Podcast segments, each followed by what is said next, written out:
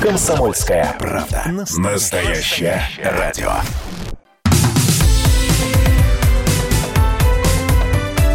Как дела, Россия? Ватсап-страна! Я к вам с хорошей новостью в начале этого часа. В России снизился уровень бедности, сообщает агентство РИА Новости. А ссылаются они на рейтинг регионов по доходам населения. Самыми благополучными по уровню доходов стали Ненецкий и Ямало-Ненецкий автономные округа. Третью строчку рейтинга с отрывом в 20% занимает Москва. На последних позициях находятся Калмыкия, Горный Алтай и Тыва. Показатель россиян, живущих за чертой бедности в 2019 году, снизился по сравнению с 2018. Э, ну и э, про 2020 пока ничего не говорят, видимо, будут подсчитывать. Здесь же очень интересно, когда смотришь на подобные рейтинги и понимаешь, что снизился уровень бедности, Хочется спросить, как посчитали, за счет чего считали, э, какие данные и отправные точки для подсчетов брали э, эти самые специалисты. С нами на прямой связи руководитель Центра политэкономических исследований Института нового общества Василий Колташов. Василий Георгиевич, приветствую, здравствуйте. Здравствуйте. Здесь возникает вопрос, это богатых стало больше все-таки или бедных меньше стало? Ну, это вопрос, э, как посчитали. Да? Значит, я думаю, что лучше стала ситуация с официальной, прозрачной, средней зарплаты. Да? То есть как они получают эти данные? Они, как правило, ориентируются на среднюю заработную плату. Средняя заработная плата в России растет, несмотря ни на что, формально. Угу формально. Формально. Это, это важное пояснение сейчас было. Да, поэтому и здесь необходимо все эти реляции проверять. Обычно губернаторы любят э, такие реляции, любят, чтобы их регион рос в рейтинге, прилагают к этому немалые административные усилия, но люди не всегда это замечают. Я не исключаю, что в некоторых регионах ситуация могла стать лучше в 2019 году. Сейчас понятно, что все везде осложнилось, э, везде посрезали премии, и борьба ведется за то, чтобы сохранить рабочие места. Угу. Понятно, что ставки там будут э, ниже.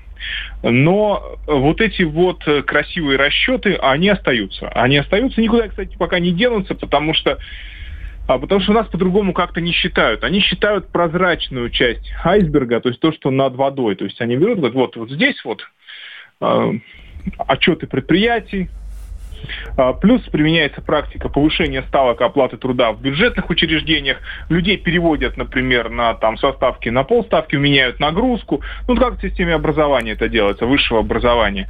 Там 10 лет назад люди работали на ставку меньше, сейчас значительно больше. И в результате, но ставка эта выросла. Э, извините, Василий, тогда еще один вопрос. А не говорит ли это о том, что давайте мы хоть что-нибудь положительное скажем про 2019 год, и э, данные-то у нас 2019 по сравнению с 2018. Нет, ну, конечно, в 2019 году ситуация была лучше, чем в 2018. Да, и сейчас, и сейчас мы дадим эти цифры, ну, для того, чтобы хоть как, какой-то отчет был положительный, потому что цифры 2020 ну, будут не ужас-ужас, а просто ужас.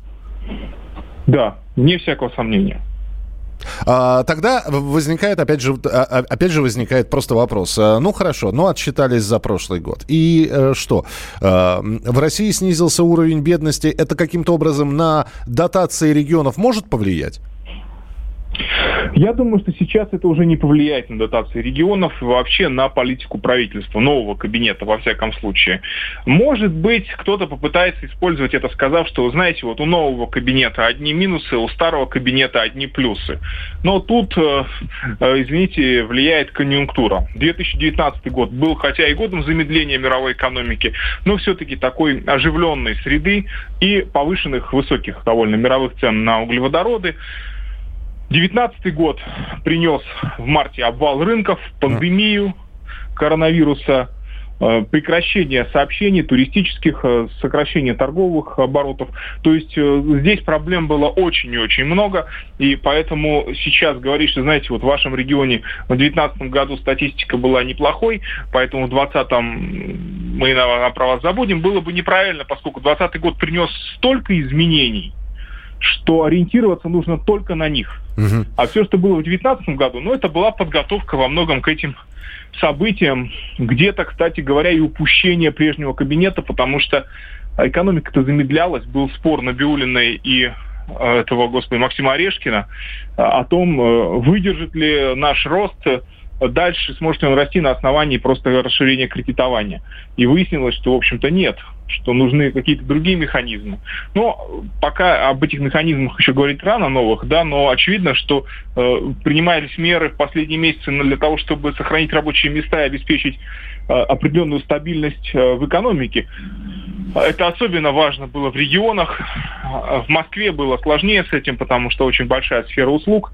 Она просела довольно основательно, и я думаю, что этот эффект будет еще сохраняться долго. Но в регионах, тем не менее, в 2021 году можно ожидать улучшения экономической ситуации. Если мы перейдем уже в 2020 году к экономическому оживлению, понемножку так вот выйдем из этого депрессивного состояния, а дальше будет рост экономики достигнут, особенно на основе инфраструктурного строительства, жилищного строительства. Ну, вы знаете, я, я тогда... подействует, то будет статистика улучшаться. Я тогда еще у нас э, буквально минутку у вас займу, у нас минутка времени, потому что в подтверждении вашего ваших слов, правительство выделило 4 миллиарда рублей на 80 тысяч временных рабочих мест. Деньги из резервного фонда распределены по регионам. Распоряжение подписал премьер Мишустин.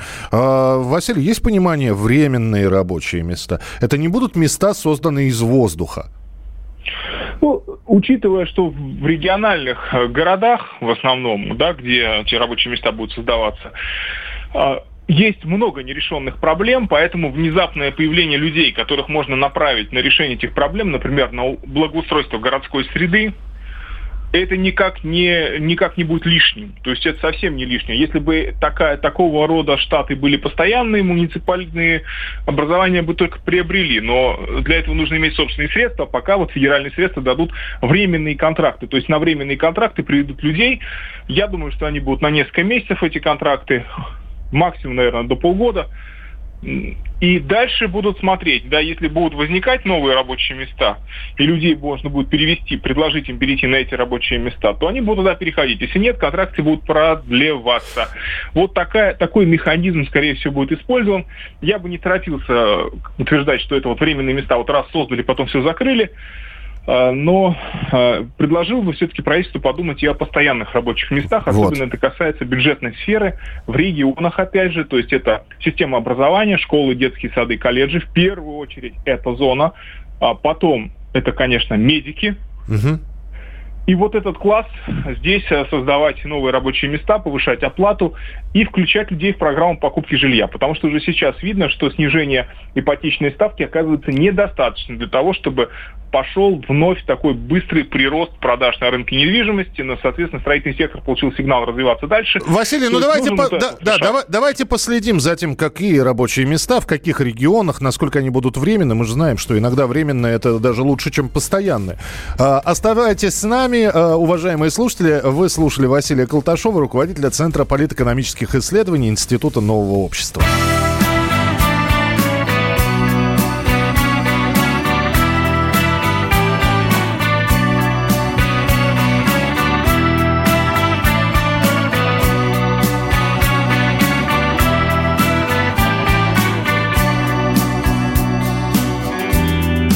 Ветер, нас опять по новому кругу. В чартерных рейсах стаи людей направляются к югу.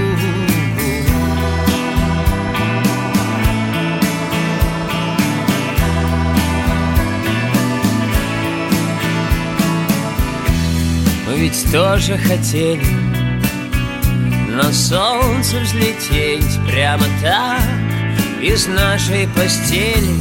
Я держал твою руку Когда ты мне сказала, что это Еще один фильм про разлуку. И я кричу, остановите пленку! Это кино я уже смотрел. Эй, режиссер, заканчивай съемку А он смеется в объектив, как прицел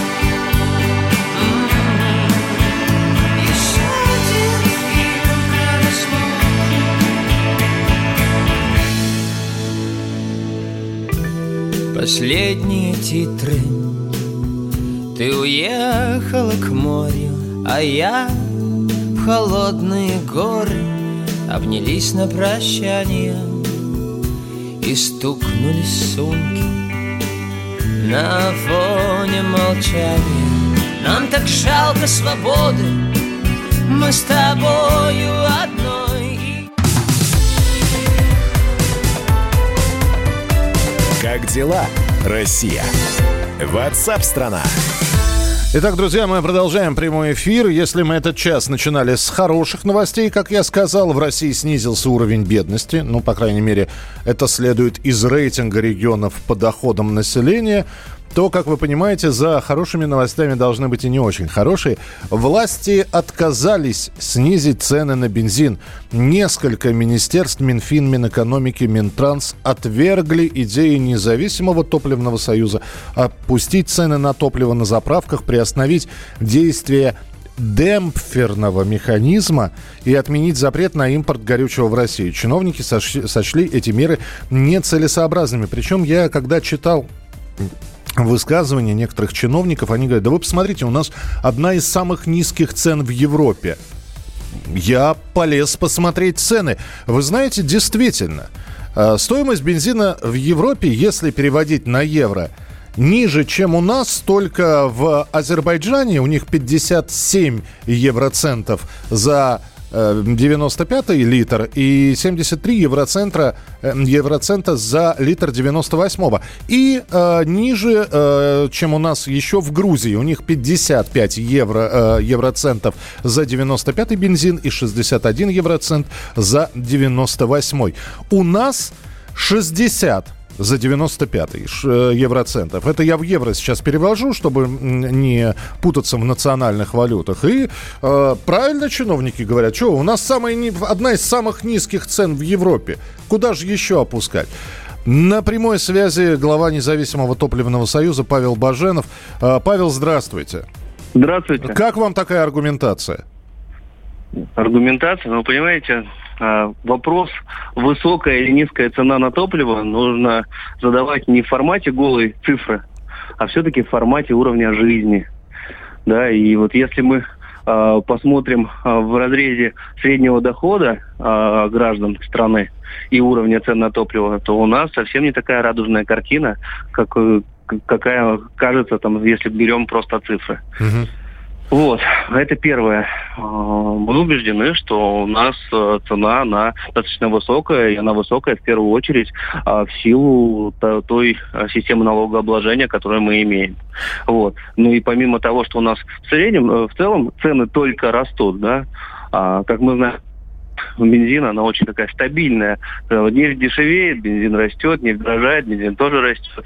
Вот. А, все это... Да, если бы можно было бы делать вклады в бензин, да, можно было бы неплохие проценты получать. Да, а ну, вы... потому что да, мы, и... по сути, имеем регулирование розницы, рост в рамках инфляции, и как ни крути. При этом у нас оптовый рынок, он все-таки а, еще остается рынком. И за счет этого мы имеем постоянные проблемы. Вы же понимаете, у нас вопрос цены на топливо – это такой очень актуальный и постоянно злободневный вопрос.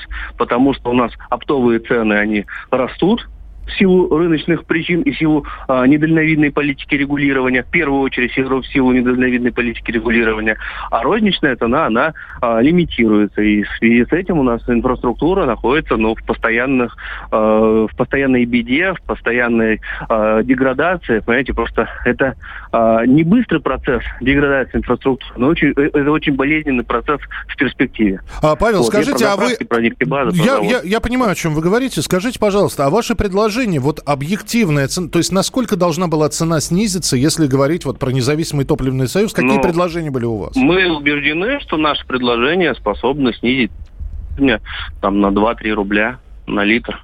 При том, что сегодня у нас мы на пороге серьезного топливного кризиса, и я убежден, что если сейчас активных и оперативных действий со стороны э, регуляторов не будет, то мы получим сценарий 2018 года, когда, вы помните, у нас цены вышли далеко за пределы инфляционного коридора. И я напомню, вот. что именно тогда, по-моему, правительство, ну, каким-то образом сдерживающие механизмы запускало для того, чтобы цена не конечно, очень быстро конечно. росла. Пер, первое, что сделало правительство тогда, это снизило на 3000. Это была беспрецедентная мера, но это именно экономическая мера. Uh-huh. Потому что сегодня пытаются удержать ситуацию, но лишь э, в рамках телефонного права, в рамках палочно-собачной системы, типа не пущать и все, понимаете?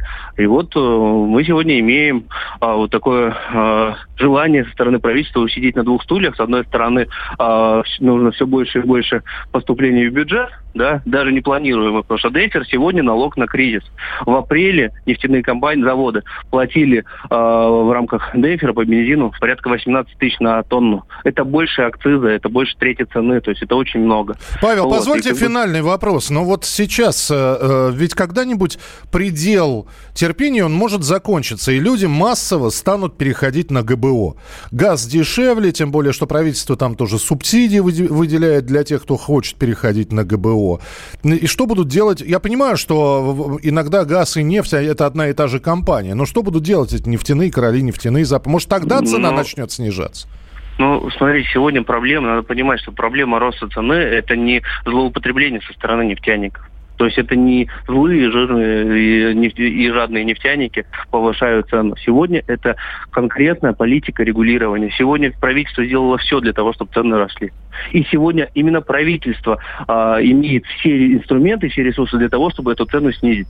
Об этом и наше предложение. Что касается ГБО, то здесь э, тоже все не, не, не так все просто. Что касается субсидий, то это субсидии на газомоторное топливо, именно на метан. Да? Угу. А, метановая инфраструктура у нас не готова, у нас мало метановых заправок. Плюс это все-таки больше сегодня коммерческий сегмент это коммерческий сегмент, это корпоративный транспорт.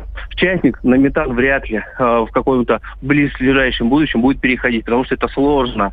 Да, это серьезные конструктивные изменения автомобиля. Что касается СУГа, это проще. Но здесь, понимаете, здесь у нас огромная проблема с э, регулированием э, и согласованием этого. Я просто сам на своей шкуре знаю, я, э, был бизнес у меня э, такси, мы переводили машины на э, ГБО, и это нереальный квест. Это очень сложно, понимаете? Поэтому э, с газом как, как все и тоже... Как и все в нашей стране, знаете. все. Да, да, да, да. То есть с газом тоже все не так просто.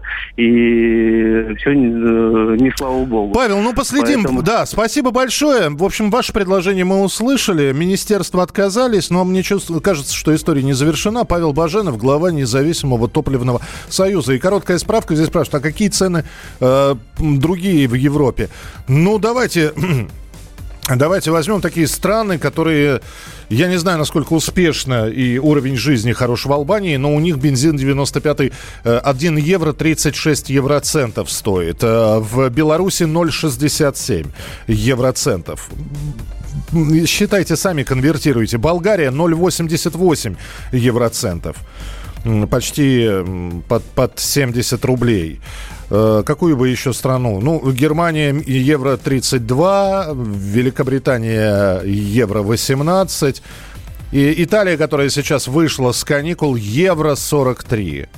Я не знаю, опять же, насколько уровень жизни в Италии позволяет э, платить за бензин больше, если перевести на наши деньги, больше 120 рублей за 1 литр 95-го. Мы продолжим через несколько минут. Оставайтесь с нами. Это программа WhatsApp страна. Меня зовут Михаил Антонов. И ваше сообщение 8967 200 ровно 9702. Привези мне солнце, полный чемодан и килограмм веснушек – Буду счастлив, если не забудешь. Привези мне небо, положи в карман И никого не слушай. Ничего в кармане с ним не будет. Через две границы, через три страны Через таможню. Привези мне полный чемодан весны Я знаю, можно. Лучший набор, чтобы учиться летать Это паспорт, билеты, ручная кладь? Лучший набор, чтобы учиться летать Это паспорт, билеты, ручная кладь? Лучший набор, чтобы учиться летать Это паспорт, билеты, ручная кладь? Лучший набор, чтобы учиться летать Это паспорт, билеты, ручная кладь Привези мне море литров шестьдесят. В аквариум запустим. Сядем рядом, будем улыбаться. Привези мне счастье 300 киловатт. Или 500, допустим. Подключимся, будем заряжаться. Упакуй получше и не потеряй. А впрочем, знаешь, ничего не нужно Просто приезжай, я скучаю. Лучший набор, чтобы учиться летать Это паспорт, билеты, ручная кладь. Лучший набор, чтобы учиться летать Это паспорт, билеты, ручная кладь. Лучший набор, чтобы учиться летать Это паспорт, билеты, ручная кладь. Лучший набор, чтобы учиться летать Это паспорт, билеты, ручная кладь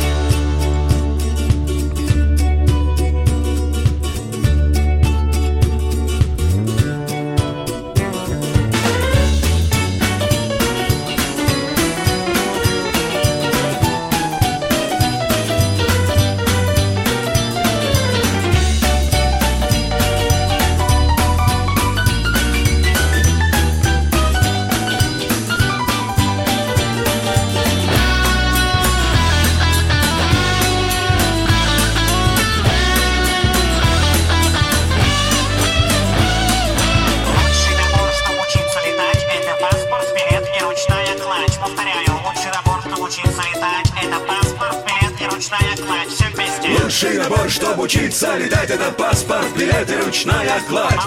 Лучший набор, чтобы учиться летать, это паспорт, билет и ручная кладь. Лучший набор, чтобы учиться летать, это паспорт, билет и ручная кладь. Лучший набор, чтобы учиться летать, это паспорт, билет и ручная кладь. Лучший набор,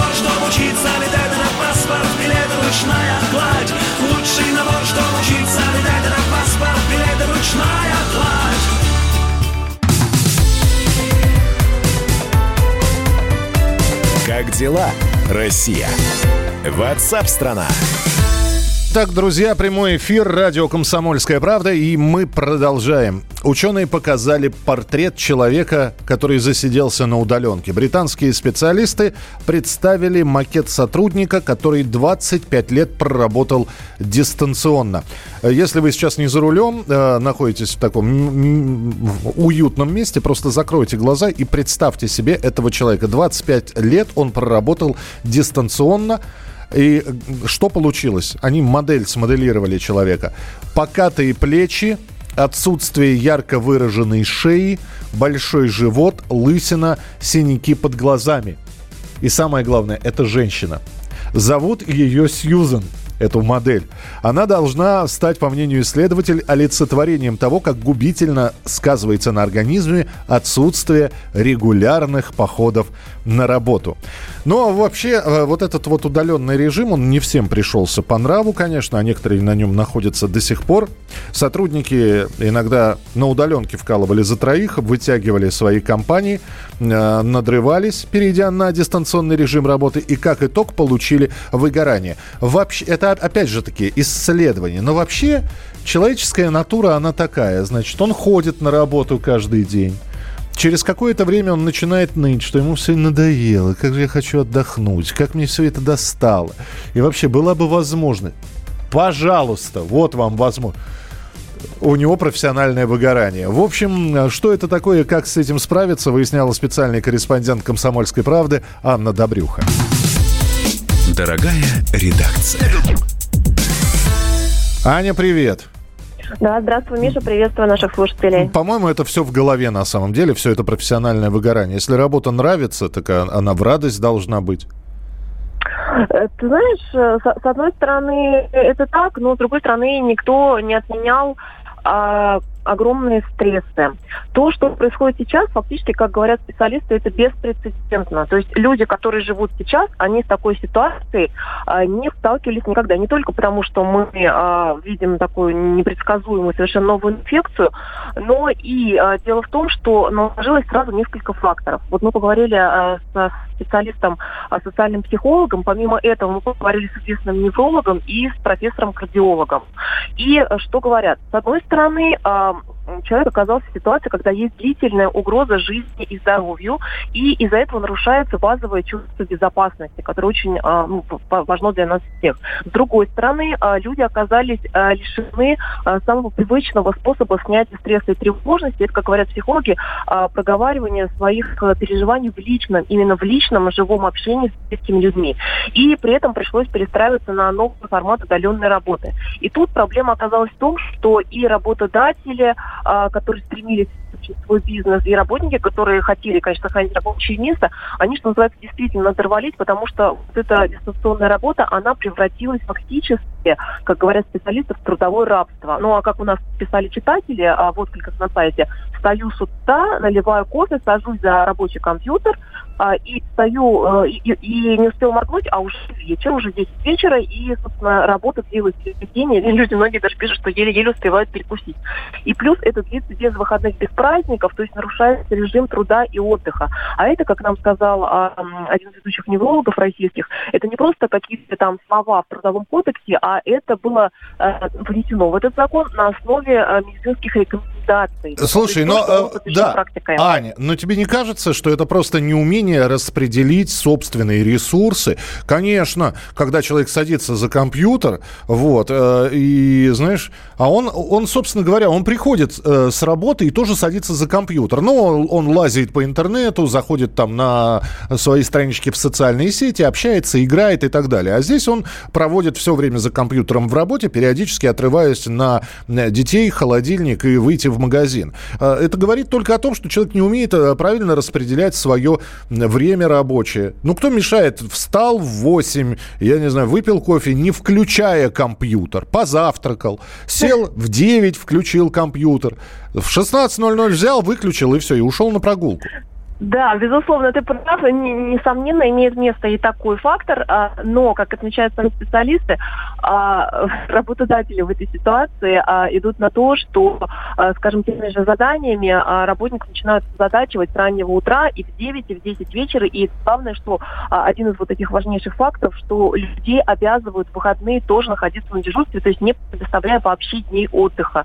Вот именно из-за этого сбиваются многие процессы, собственно, в организме, почему говорят и неврологи, и кардиологи, что, скорее всего, из-за этого, из-за такого непрерывного марафона рабочего, когда нету выходных дней, а, у людей начнутся с большой вероятностью пойдет скачок, а, к сожалению, а, не только ро- роста гипер- гипертонической болезни будет, но и, возможно, инфаркты, инсульты, именно вот на почве вот таких перегрузок, когда нескончаемо без единого выходного люди вынуждены работать. У нас две минуты, а есть ли советы, как этого избежать? Хорошо, человек по-прежнему остается на удаленке. Ну вот э, в некоторых э, сейчас э, странах мировых снова вспышка коронавирусных, выявление коронавирусных заболеваний. Не- у нас продолжают выявлять зараженных, в общем, ну, людей, которые, у которых COVID-19. Есть ли способ, ну, каким-то образом, в общем, не довести себя до крайности? А, Ты знаешь, на самом деле а, там есть целый комплекс советов разного рода. Просто у нас на сайте вышло целых а, такой своеобраз- своеобразный сериал, целых три, три части, три публикации. В одной совет дает врач, собственно, невролог. Он советует прежде всего, конечно, добиваться того, чтобы у вас был какой-то промежуток именно нерабочий, чтобы были полноценные дни отдыха, когда вас вообще не тревожит, когда вы можете полностью отключить а, все средства связи, чтобы это был именно полноценный отдых. А, ну и там даются советы, как попытаться конструктивно построить разговор с работодателем, хотя, конечно, каждый в этой ситуации индивидуально смотрит, какая ситуация, э, ну, то есть что происходит, какие отношения и так далее. А также есть советы, а, как проверить, а, до какой стадии, собственно, дошел ваш организм, а, какие сдать анализы, что посмотреть, а, выяснить, а, насколько вы- высок риск, то есть, возможно, вообще срочно нужно брать отпуск, там, как хотите, потому что, как э, говорит э, вот, э, гла- главный невролог э, э, Пироговки, медико-хирургического центра имени Пирогова, а, если у человека случится инсульт, то он не будет нужен уже не работодателю, или вообще никому, кроме своих родных. Поэтому смотрите, что тут инвалидность или как-то пытаться разговаривать с работодателем. Ты знаешь, но ты не А. открываешь Америку, Ань, честно. Вот потому что, когда говорят там, э, лучше пересидите с температурой, если у вас простудное заболевание, Не надо идти на работу. Не надо это все, я незаменимый, без меня все рухнет. Пересидите дома, потому что когда вы будете больным с хроническим заболеванием, в общем-то, вы будете не нужны. Я предлагаю отправиться на сайт. Ты говоришь, там три части, да? Да-да-да, три части, и везде есть гиперссылки, то есть можно найти предыдущие и последующие части. Вот, заходите про профессиональное выгорание, про признаки, про приметы и даже про анализы. Об этом можно прочитать на сайте «Комсомольской правды». Оставайтесь с нами. В начале следующего часа с радостной новостью, я, опять же, радостная в кавычках бы, россиянам предложат скинуться на строительство и ремонт дорог. Ну что, на капитальный ремонт дома сдаем, почему бы на строительство и ремонт дорог не, не сброситься? Все подробности в начале следующего часа. Как дела, Россия? Ватсап-страна!